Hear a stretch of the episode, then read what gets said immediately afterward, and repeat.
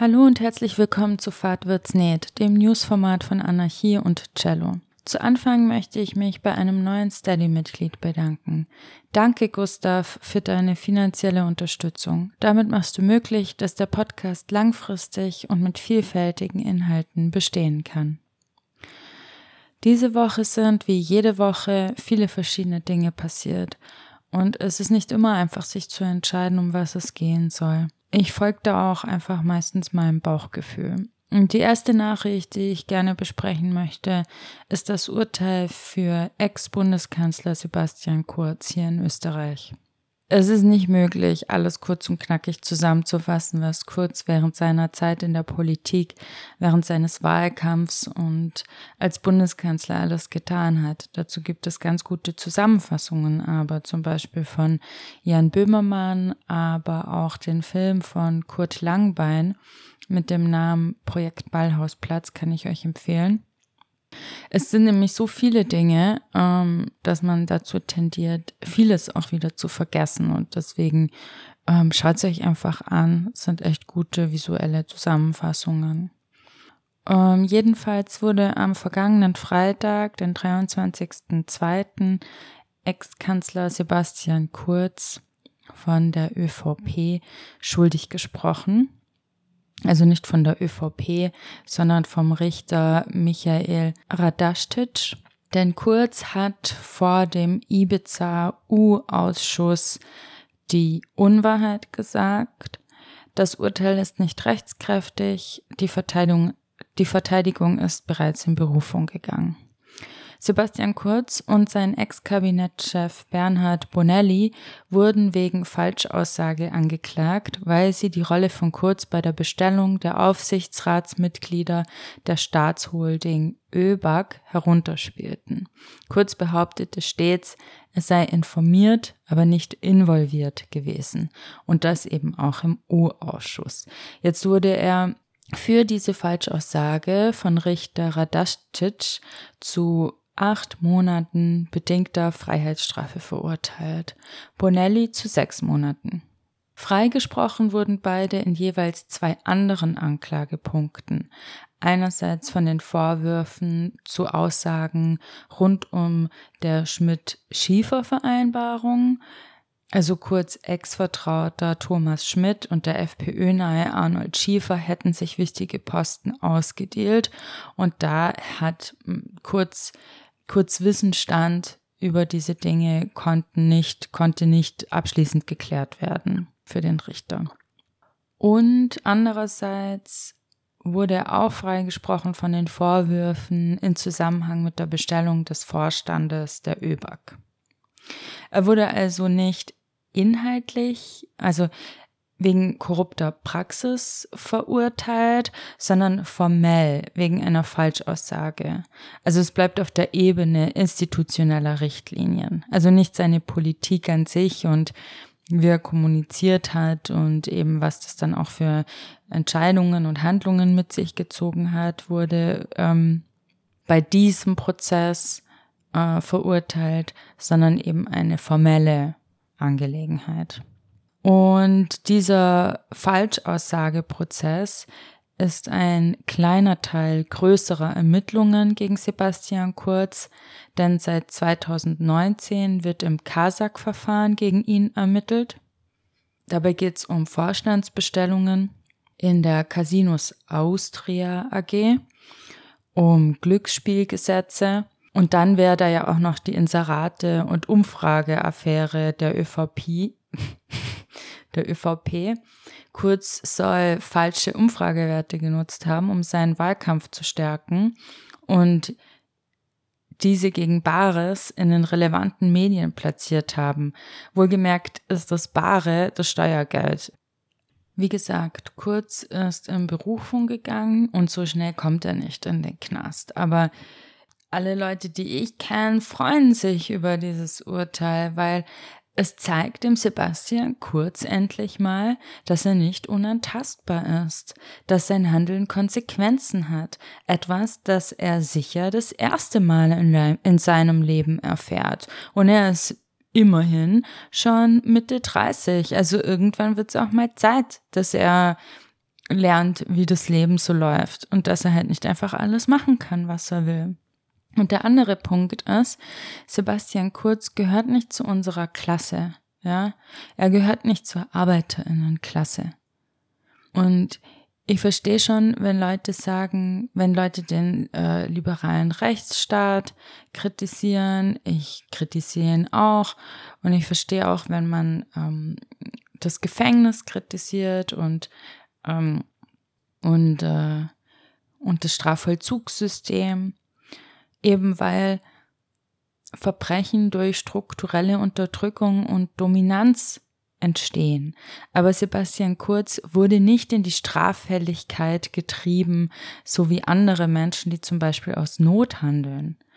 Auf eine Art haben die strukturellen Bedingungen, in denen wir leben, auch ihn zu dem gemacht, was er ist, nämlich zu einem machtgierigen Politiker ohne Skrupel.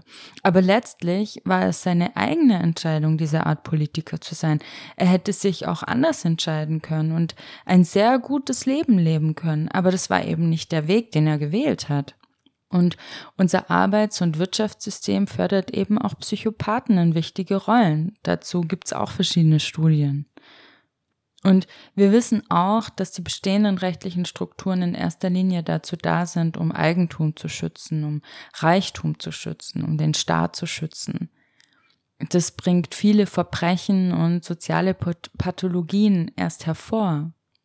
Und dann statt diese zu verringern, macht das bestehende Strafsystem alles noch viel schlimmer in einem Gefängnis wirst du erst wirklich zu dem Verbrecher gemacht, der, das System vorher schon in dir gesehen hat, sozusagen. Die Polizei, Gefängnisse, Gerichte und der Jugendstrafvollzug fügen mehr Schaden zu als das Gegenteil. Durch Überwachung und soziale Kontrolle wird noch mehr Gewalt zugefügt und antisoziales Verhalten gefördert. Deshalb gibt es den Abolitionismus und wurden die Ansätze der restaurativen und transformativen Gerechtigkeit erarbeitet, um unsere Gemeinschaften zu heilen und sie diesen spezifischen bedrohlichen und schädigenden Einflüssen staatlicher Strukturen zu entziehen. Doch Empathie ist keine Einbahnstraße und hat durchaus ihre Grenzen und die liegen dort, wo Toleranz nur wieder dazu führt, intoleranten Kräften zu ermöglichen, die eigene Toleranz einzuschränken oder abzuschaffen. Sebastian Kurz kann gerne seine Besserung geloben und endlich ein echtes, rechtschaffendes Mitglied der Gesellschaft werden, das das gute Zusammenleben fördert und fordert und sich auch so verhält. Soll er kommen auf die richtige Seite der Geschichte? Soll er zeigen, wie Menschen sich ändern und ihrem Leben eine andere Richtung geben können? Aber das tut er nicht. Und nichts an dem, was er sagt oder tut, gibt uns den Anschein, Kurz würde sich und seine Taten reflektieren. Sebastian Kurz ist, im Amt oder auch nicht, ein knallharter Machtpolitiker, der nur seine eigenen Interessen sieht und verfolgt. Wieso soll ich oder sollten wir mit ihm Mitleid haben? Wieso sollten wir für ihn etwas fordern, das er selbst ohne mit der Wimper zu zucken verhindern würde, wenn es nicht um ihn gehen würde? Er hat das politische System in jeglicher Hinsicht genutzt, um sich und seine Freunde in eine Position der Macht zu bringen. Er hat auf dem Weg dorthin Gesetze gemacht, die menschenfeindlich sind. Er hat auf dem Weg dorthin die strukturellen Bedingungen für die arbeitende Bevölkerung verschlechtert und zudem hat er betrogen, er hat Leute eingeschüchtert und er wollte alle öffentlichen Institutionen in seine Hand bringen. Das ist keine Erfindung. Das kann man nachlesen im Projekt Ballhausplatz. So heißt nämlich der Plan, in dem er Step für Step aufgeschrieben hat, wie er an die Macht kommen will mit seinem Team. Ich fange nicht bei Kurz an, wenn ich Recht und Gerechtigkeit reformieren will. Ich fange bei den zigtausenden Menschen an, die für weniger in den Knast mussten, sich nicht die Anwaltskosten leisten konnten, die keine Partei im Rücken haben. Ich fange bei all den Menschen an, die aus Not und Verzweiflung strafbar geworden sind, die in einer gewaltvollen Gesellschaft zu dem gemacht worden sind, was ihr eigenes Leben verbaut hat. Und ganz davon abgesehen ist dieses Urteil gut, weil die ÖVP jetzt nicht mehr so gut behaupten kann, dass der Schmidt Thomas lügt, weil er von Richter Radastic als glaubwürdig eingestuft worden ist. Und das wirkt sich wiederum auf alle weiteren Verfahren aus, die noch kommen werden. Und schließlich haben wir heuer Wahljahr in Österreich. Es wird eine neue Regierung gewählt und dieses Urteil ist natürlich jetzt nicht so gut fürs Image von der ÖVP. Schade nur, dass die ÖsterreicherInnen stattdessen die rechtsextreme FPÖ wählen werden.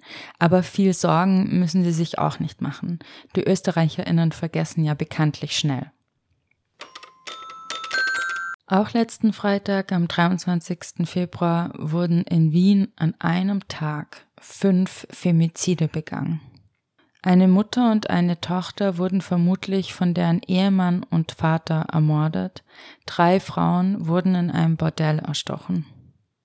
Einen Monat zuvor wurde am 25. Jänner in Tirol eine 78-jährige Frau von ihrem Ehemann ermordet.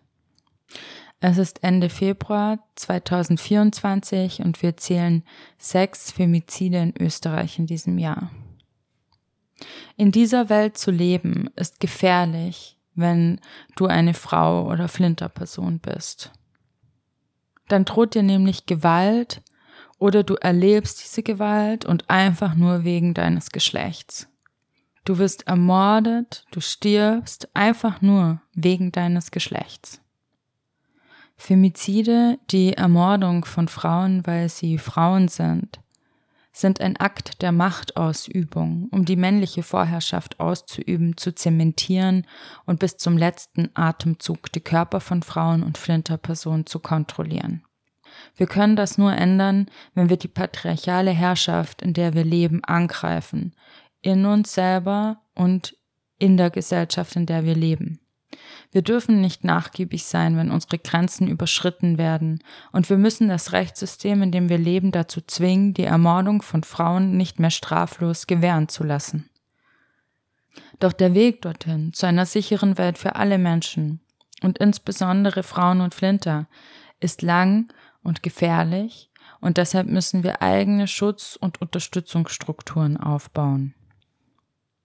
Und wir dürfen nicht vergessen, die Tötung von Frauen, weil sie Frauen sind, die Abwertung von Frauenleben hängt mit der Abwertung ihrer Körper, hängt mit der Abwertung ihrer Arbeit zusammen. Wenn wir den Kapitalismus abschaffen, eine ganz neue Form des Wirtschaftens und Zusammenlebens erfinden, erfinden wir auch eine Welt, in der alle Körper unabhängig von ihrem Geschlecht sicher sind, geschützt werden und lebendig sein dürfen. Der 8. März, der feministische Kampftag naht, aber wir wissen jeden Tag, wir skandieren jeden Tag, man tötet nicht aus Liebe, stoppt Femizide. Nehmt ihr uns eine, antworten wir alle. Alerta Feminista.